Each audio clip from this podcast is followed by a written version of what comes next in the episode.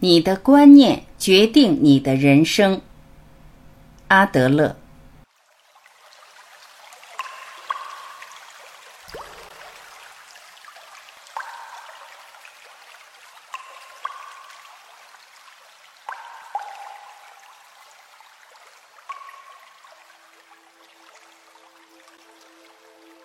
我们每个人在生活上的一举一动，都显示出他对于自己的力量、能力有着一定的看法，而且从一开始，他对于自己在任何情况下行动的困难或者可能性，就已有了很清楚的见解。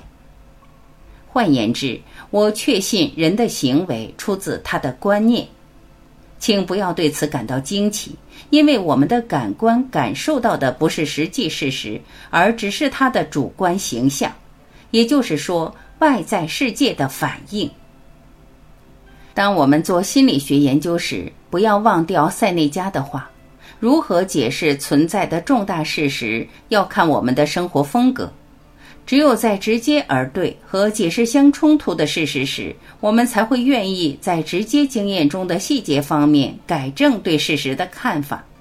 在不改变人生观的情形里，容许因果律影响到我们的判断。事实上，人看到一条毒蛇过来，是真的毒蛇，还是只是相信那是一条毒蛇，对它的效果都是一样的。骄纵的孩子在母亲离开时就会焦虑。他怕小偷，那么不论是否真的有小偷，他都会同样的怕，甚至在向他证明没有小偷之后，他还是会怕。患广场恐惧症的人不敢到街上去，因为会觉得地在摇。在没有病的时候，如果地真的摇起来，他的行动也不会两样。这些人有时都会按照信念行动。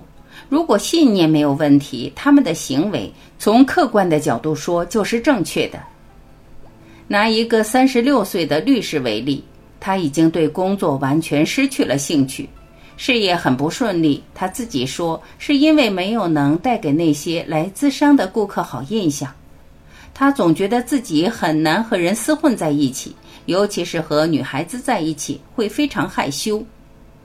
勉强甚至可以说是厌恶的结了婚，不到一年也就离婚了。现在和父母住在一起，过着隐士般的生活，生活费用大部分由父母负担。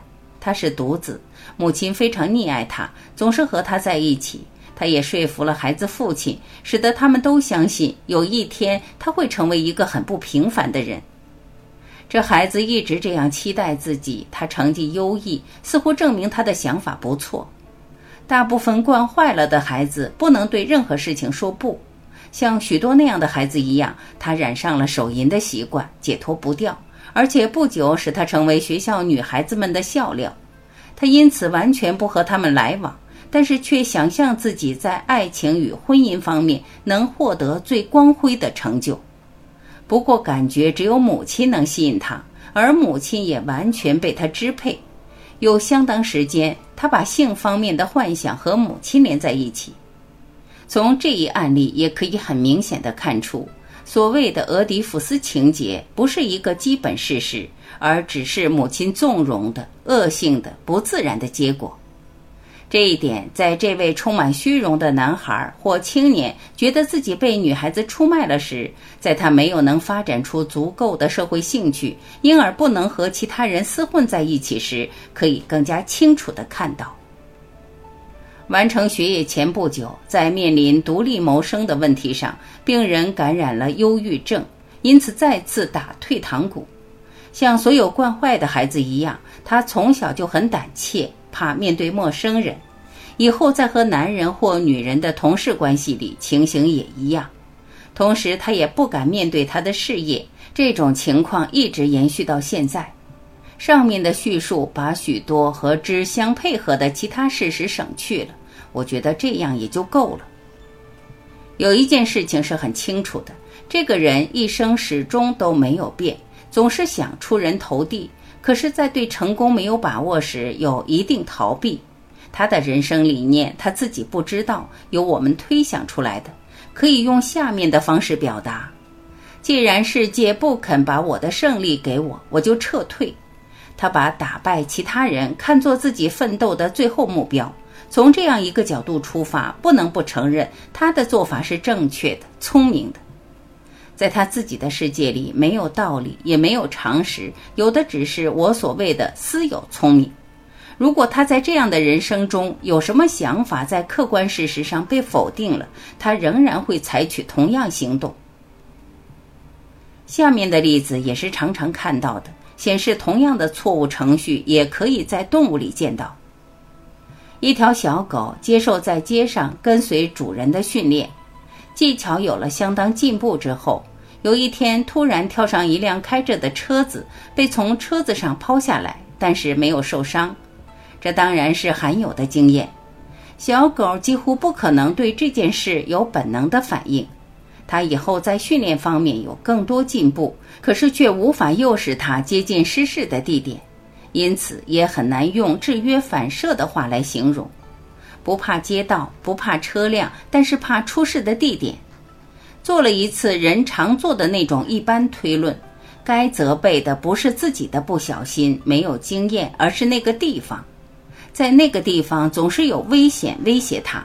他和许多其他采取类似程序的动物很相似，都仅仅执着于那样的解释。这样做至少可以保证一点：再也不会在这个地点被伤害。类似的结构常常可以在神经症里见到，患者害怕失败，害怕丧失自己，于是把身体与心理的症状误以为是无法解决的问题而精神激动，这些症状又被他们拿来做最好的利用，保护自己从生活中撤退。很明显的，影响我们的不是事实，而是对事实的解释。在解释这些事实事件时，我们所表现的或多或少的信心是永远不够的。要看解释是否有矛盾，看解释产生的行动是否成功。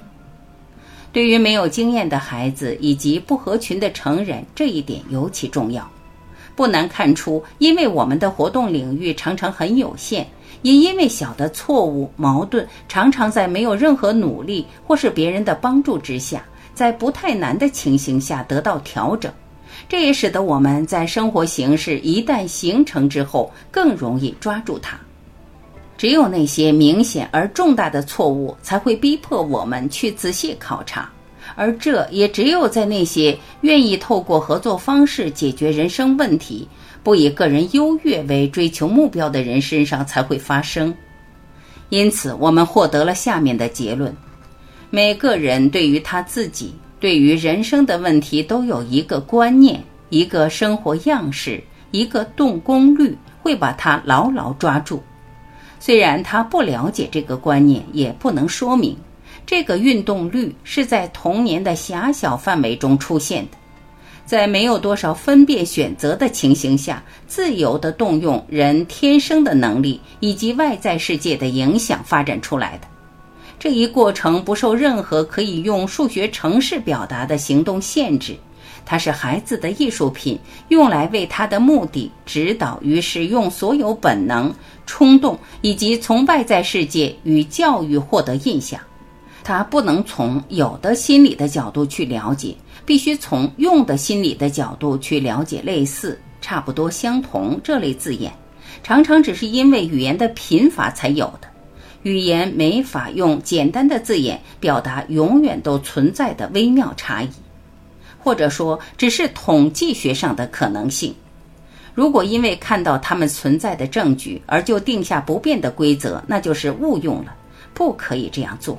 这种规则对个别案例的了解不会有任何帮助，只能用来帮助对整个视野独具特性的个别案件存在于其中的整个视野的了解。举例说，强烈自卑感的诊断对于个别案例性质的了解，到诊断的这一时候为止没有任何帮助，也不表示教育或社会环境方面有任何缺点。这些缺点以永远都在变化的形式，在个人对外在世界的态度上表现出来。因为孩子创造力的干预以及由创造力产生的解释的干预形式人人不同，很明显的。这许许多多的解释，可能真的和现实世界以及他的社会要求冲突。个人对自己与人生要求的错误想法，迟早会使得他和冷酷的现实相冲突。现实要的是和社会感一致的解决办法，冲突的结果可以比拟成电击。失败者会认为他的生活风格不能接受人生要求、外在因素的考验，但这一意见不会因为电击而就消失或改变。对个人优越的追求仍旧会继续。震撼的结果只能看到下面的现象：当事人的行动领域变得更加狭隘，而狭隘领域也多少受到限制。其次，当事人会把让他的生活受到失败威胁的任务除去。最后，他会从自己还没有做好正确应付准备的问题前撤退。不过，震撼的效果有心理的，也有身体的。它贬低了剩余的社会感，造成人生的各种错误，因为它迫使人逃避。神经症的情形就是如此。再有就是迫使人走上反社会的歧途。在这条路上，他仍旧会在剩余的行动领域内采取行动。但是这绝不表示他是在勇敢的行动。每一个案例都很清楚的证明，解释在个人的世界观里是很基本的，决定他的思想、感觉、意志和行动。